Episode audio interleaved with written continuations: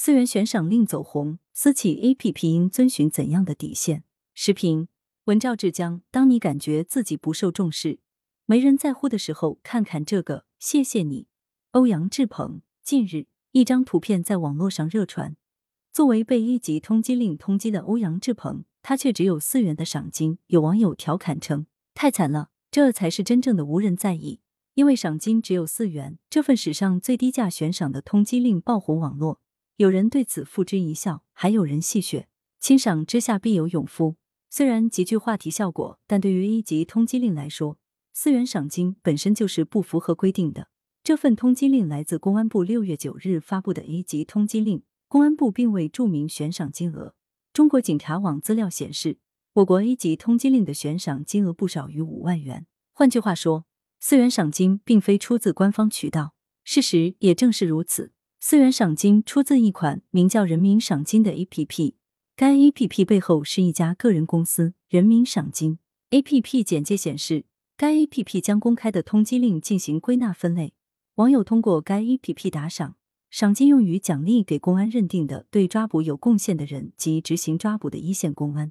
乍一看，这是一个众筹追逃的公益性 APP。但其运营逻辑却并非如此。人民赏金的充值协议称，网友购买打赏所用的泪滴不属于众筹、捐赠等行为，而是属于个人消费行为。在意外走红之后，人民赏金发布官方声明，除了顺势对 APP 进行推介之外，官方声明特别强调，渴望能够与本软件相关的公益组织和投资机构或个人取得合作，共同进步，将网友打赏定义为个人消费。不遗余力的寻求商业合作，人民赏金到底意欲何为？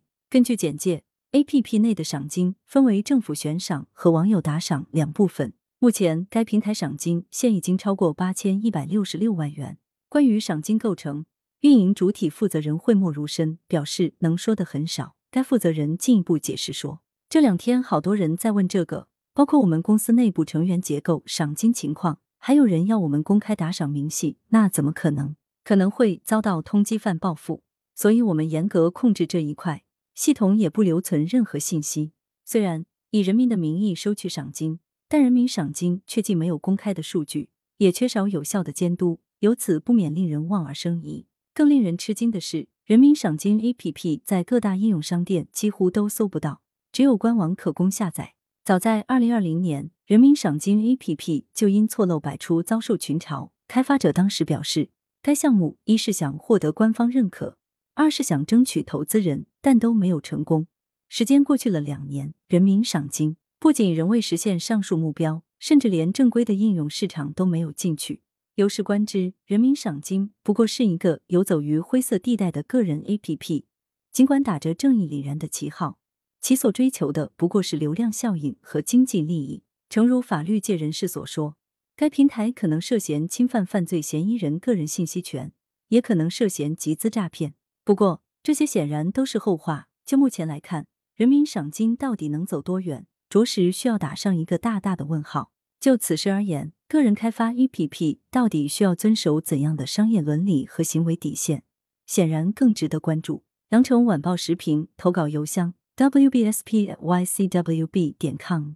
来源：羊城晚报羊城派。责编：付明图，王俊杰，校对：彭继业。